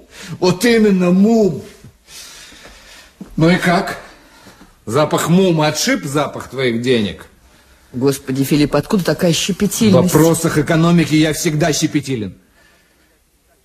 Я думаю, твои писеты с черной биржи не станут белее ни от мума, ни от этой другой гадости, которую употребляют дамы. А малин, что ли? Если ты будешь дуться из-за моей пелерины, я уйду от тебя. Пожалуйста. Ну, не надо из-за этого дуться. Ну, будь благоразумен. Порадуйся, что у меня такая красивая вещь. Знаешь, о чем я думала перед твоим приходом? Я, я себе представила, что бы мы могли сейчас делать в Париже. Вот так, под вечер. Париже? Уже начинает темнеть, и у нас с тобой свидание в баре отеля Риц. Ну и на мне вот эта пелерина. Я сижу и жду тебя. Ты входишь, а на тебе двубортное пальто в талию, на голове котелок, а в руках тросточка. Ты начиталась американского журнала Esquire. Ты же знаешь, что он не для чтения, а только для рассматривания картинок. Это только игра, милый. Ну, так я больше не играю. А раньше ты играл, милый, и как весело было. Считай, что я выбыл из игры. Разве мы не друзья? Ну, конечно. Мало ли друзей заводишь во время войны. Милый, перестань, пожалуйста. Разве мы не любим друг друга? Ах, это... Ну, разумеется, от чего же? Конечно. А разве мы не уедем вместе, не будем жить весело и не будем счастливы где-нибудь вдвоем? Вот как ты всегда об этом говоришь по ночам. Нет. Во-первых, потому что, по моим наблюдениям, ты слишком занята. А во-вторых, все это кажется весьма несущественным по сравнению с целым рядом других вещей. Ничего не понимаю. Вот именно потому, что ты ничего не понимаешь и никогда не сможешь понять. Мы не уедем вместе и не будем весело жить и так далее. А разве нам ну, нельзя быть вот как сейчас, пока мы вместе, ну, если уж не навсегда, и любить друг друга, и не ссориться? Если хочешь. Хочу.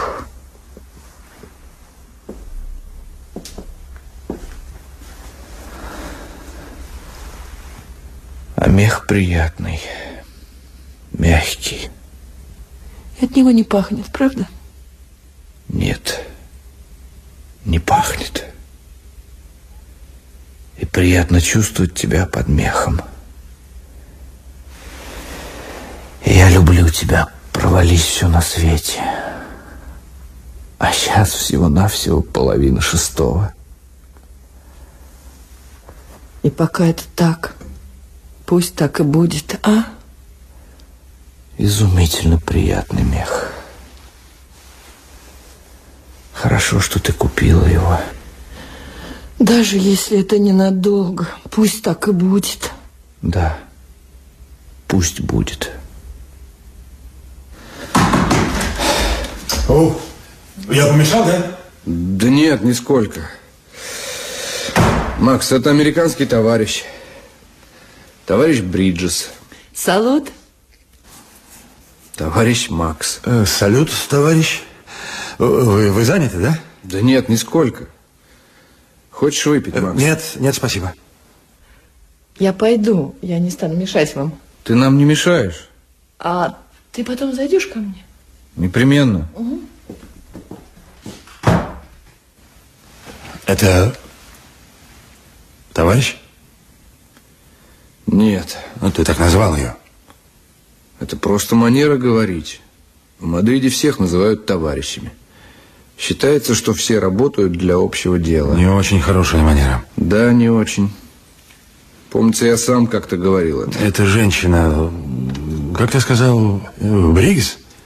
Бриджес. Э, Это очень серьезно? Серьезно? Да.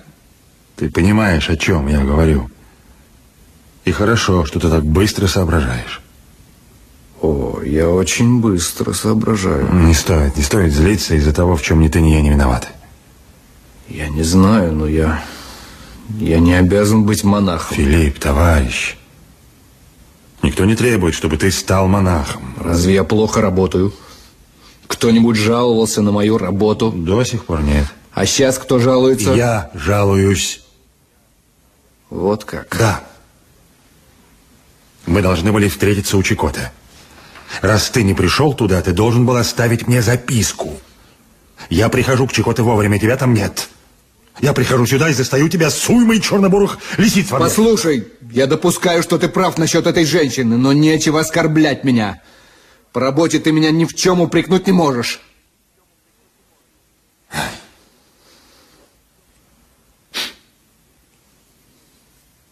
Это женщина, она не подозрительна? Ни в коем случае. Просто она из той среды, к которой принадлежат все американцы, приезжающие в Европу с некоторым запасом денег.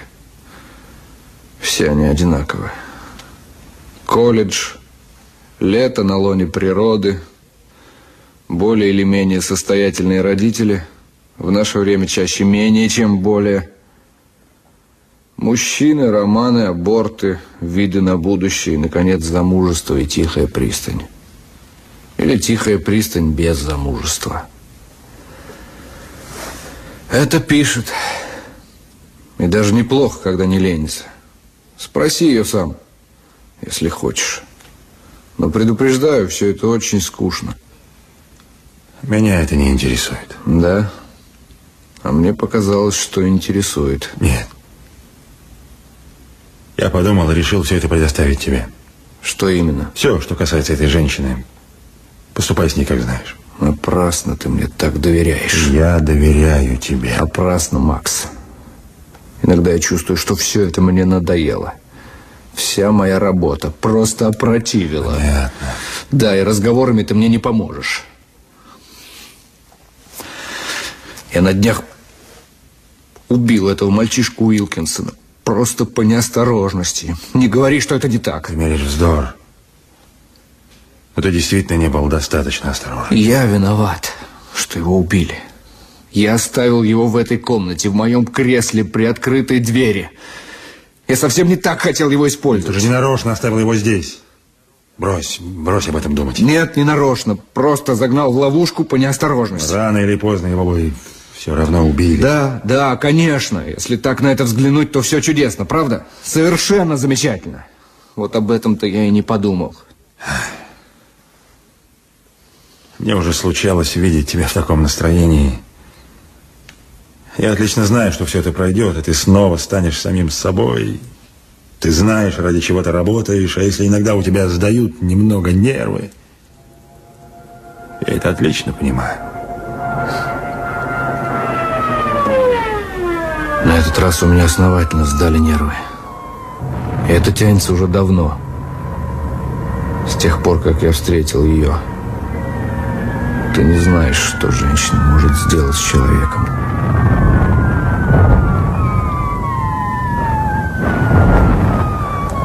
Ты работаешь, чтобы навсегда прекратить это. Скоты. Они дожидались окончания сеанса в кино. Слышишь? Ты работаешь для всех. Ты работаешь для детей. Иногда даже для собак. Ступай к ней и посиди с ней немного. Ты сейчас... Ты сейчас нужен ей. Нет, пусть сама разбирается. У нее есть чернобурая лисица. Черту все это. Нет, нет, нет, ступай, ступай. Ты нужен ей сейчас, ступай. А я здесь прилягу на минутку. А, а ты, Филипп, ступай к ней. Хорошо. Ладно. Как ты велишь? Все, как ты велишь. Это только небольшая репетиция. Настоящий обстрел будет ночью.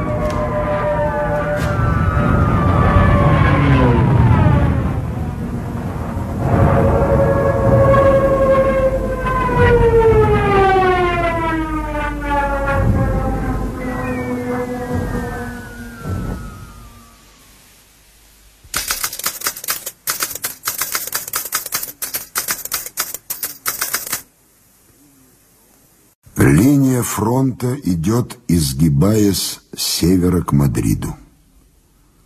Запах смерти, едкий дым взрывов и пыль развороченных камней. Смерть каждое утро приходит к этим людям. Ее шлют мятежники вон с тех холмов в двух милях отсюда.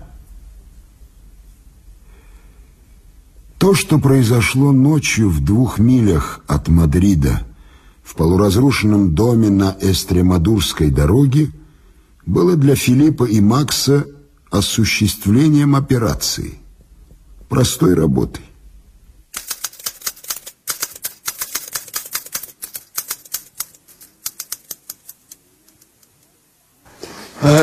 Филипп, Филипп, не спать, так долго не спать, так долго, Ой, Филипп. Анита, Анита, черноухая красавица. Подожди, как ты попала в мой номер? Я же запер дверь. Просто из контрольный ключ. Вот как. Тебя долго нет, я беспокоился, я приходил сюда, мне говорил, ты свой номер. Я и стучал дверь, никто не отвечал, я и стучал еще, никто не отвечал. Я и сказал, открывай ты мне дверь, из контрольный ключ. И тебе открыли? Я и сказал, ты посылал за мной. Хм, а я посылал? Нет, Очень мило с твоей стороны, что ты вспомнил обо мне. Филипп, ты все с это, большой блондинка. Да не знаю. Я что-то сам запутался. Положение, знаешь ли, очень сложное. Каждую ночь я прошу ее выйти за меня замуж, а каждое утро говорю, что вовсе этого не хочу. Пожалуй, дальше так идти не может. Да, никак не может. Тебе нехорошо, я и знаю. Хочешь, я тебе скажу что-то по секрету? Да. Никогда еще мне не было хуже. Только это? А я думал, ты будешь говорить, как ты ловил все люди из пятая колонна. Нет, я всех не ловил. Я поймал только одного. Паршивый, надо сказать, был тип. Да. Прошу покорнейше извинить, не помешал? Пожалуйста, пожалуйста. Только здесь дама. Единственная цель – войти и посмотреть, все ли в порядке, а также наблюдение за поступками молодой дамы в случае вашего отсутствия или пассивного состояния. Кроме того, горю желанием принести искреннейшие, восторженнейшие поздравления. Блестяще проведенная операция против неприятельской разведки. В вечерних газетах сообщение об аресте 300 членов пятой колонны. Это есть в газетах? Все подробности. Арест большого числа предосудительных личностей всякого рода. Виновных э, в убийствах, заговорах, э, вредительстве, связях с неприятелем и прочее тому подобное. И все это есть в газетах? Безусловно, мистер Филипп. А я тут при чем? О, все знают, что вы занимаетесь ведением подобного рода расследований. Интересно только, откуда все это знают? Мистер Филипп, это же Мадрид. В Мадриде все известно, иногда даже раньше, чем успеет случиться. Если уже случилось, возможен спор, кто сделал. Если еще не случилось, все абсолютно точно знают, кто должен сделать. Принося поздравления, предваряю упреки недовольных, которые без сомнения скажут, как? Только 300? А остальные где? Не будьте таким пессимистом. Кажется, впрочем, мне теперь придется уехать. Так же предусмотрено, мистер Филипп. И, и в частности, имею сделать существенное предложение, надеюсь, успешно. В случае отъезда, полагаю, нецелесообразно вести в багаже продовольственные консервы. Да. Салют, камарадос. Салют. Салют. Ну вот что, камарада филателист. Мы об этом поговорим потом. Да, да, да, конечно, к- конечно, не буду мешать. Вигейтс? Гуд. Не слишком, впрочем, гуд. Можно я буду принять ванна? Даже должно, дорогая моя. Но только закрой дверь, хорошо? Горячая вода идет! Это хороший признак. Ну теперь закрой дверь. Что-нибудь нужно, Макс? Нет, товарищ. Ты там был? Был. Все время был. До самого конца. Понадобились некоторые сведения, и меня вызвали в пять. Как он держался? Подло. Но вначале выкладывал не сразу. Так, понемногу. А потом? О, потом так начал сыпать, что стенографистка за ним бы не поспела. Я, знаешь, многое могу переварить, но... Короче, я пришел оттуда час назад и больше не пойду. Завтра начнем что-нибудь новое. Мы хорошо поработали. Да, сделали все, что могли. Все было очень эффективно, очень ловко. Только сеть оказалась дырявой, и много рыбы ушло. Впрочем, можно закинуть еще раз. Но меня тебе придется перебросить в другое место. Здесь я уже не гожусь. Слишком много народу знает про мою работу. Это не потому, что я болтаю, просто так вышло. Работы везде много, но ты еще не кончил здесь? Да, знаю. Только ты все-таки не держи меня здесь очень долго. А то я что-то развинтился. А как будет с женщиной из соседнего номера? Ну, с ней я порву. Я этого не требую. Да нет, ну, рано или поздно потребуешь. Не стоит деликатничать, Макс. Впереди 50 лет необъявленных войн, и я подписал договор на весь срок. Не помню, когда именно, но я подписал. Не ты один. А дело тут не в договорах. Решай сам, я тебе уже говорил. Но помни, нужно быть добрым. Для нас, которым причинили столько зла, доброта самое важное. Да, я очень добрый, ты же знаешь. Я добрый. Даже страшно, до чего я добрый.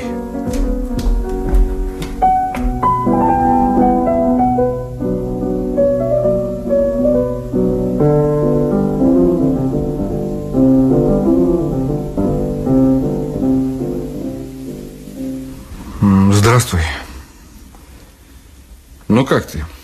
А очень хорошо. А сейчас совсем чудесно, раз ты здесь. Где ты был, Филипп? Да так, в разных местах. Филипп, давай уедем отсюда. Мне здесь незачем больше оставаться. Я уже послал три корреспонденции. Мы можем поехать куда-нибудь под Сан-Тропес, ведь дожди еще не начались. И там будет так чудесно, когда мало народу. А потом, потом мы можем поехать куда-нибудь походить на лыжах. Да, да, потом в Египет, а потом еще куда-нибудь. Так мы и станем наслаждаться любовью во всех отелях мира и тысячу раз просыпаться прекрасным солнечным утром и завтракать в постели.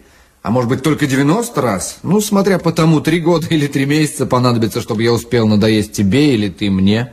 И все наши заботы будут только о развлечении. Милый, это просто изумительно. Нора, разве у тебя так много денег? Было много, пока я не пошел на эту работу. И мы поедем во все вот эти места? Поедем, А ты да? хочешь? Милый, милый. Мы никуда не поедем. Почему же, милый? Ты можешь ехать, если хочешь. Я тебе составлю маршрут. Ну почему же нам не поехать вместе? Ты можешь ехать. А я уже был во всех этих местах. И все это уже осталось позади. А туда, куда я поеду теперь, я поеду один. Или с теми, кто едет туда за тем же, зачем и я. А мне нельзя туда поехать? Нет. А почему? Потому что от тебя никакой пользы. Ты невежественна, ты глупа, ты ленивая, от тебя никакого проку. Ну, в остальном, может быть, ты прав. Но прок от меня есть. Какой же от тебя прок? Ты же сам знаешь, ты должен знать. Ах, это... Так мало это для тебя значит? Ну, это такая вещь, за которую не следует платить слишком дорого. Значит, я вещь? Да. Да, и очень красивая вещь. У меня никогда не было такой чудесной вещи. Никогда. Я очень рада, что ты это сказал. И я очень рада, что сейчас день.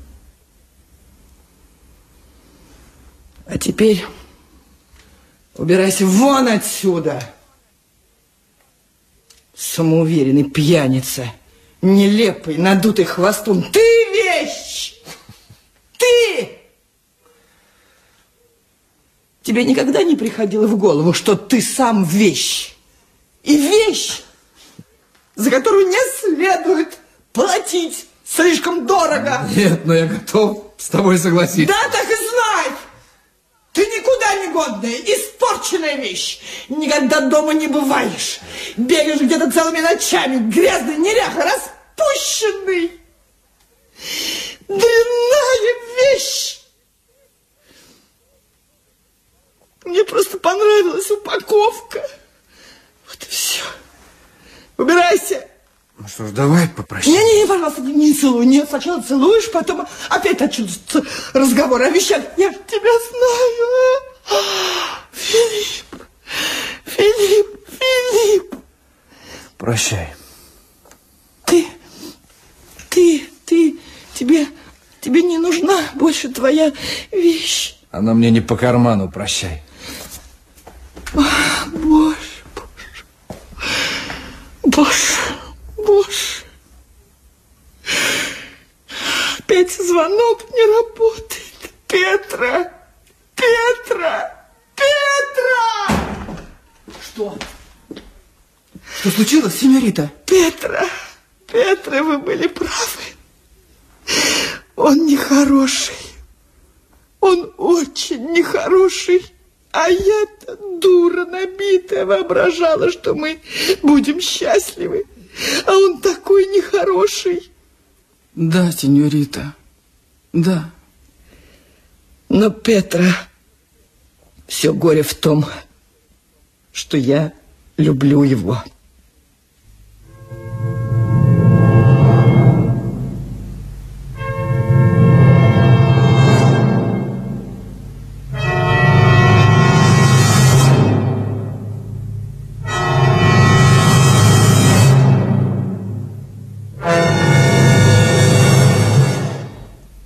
Писать правду о войне очень опасно.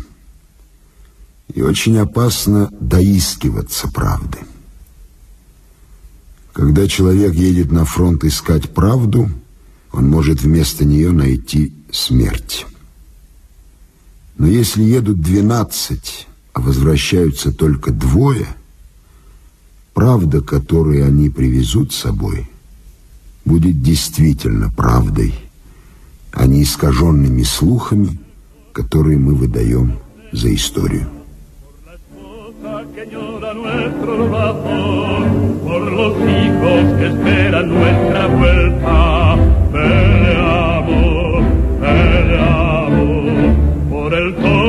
que cuenta nuestras horas, por la tierra que labra nuestros brazos,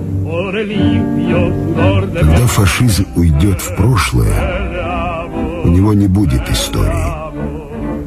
Кроме кровавой истории убийств, которую кое-кто из нас за последние несколько месяцев видел своими глазами.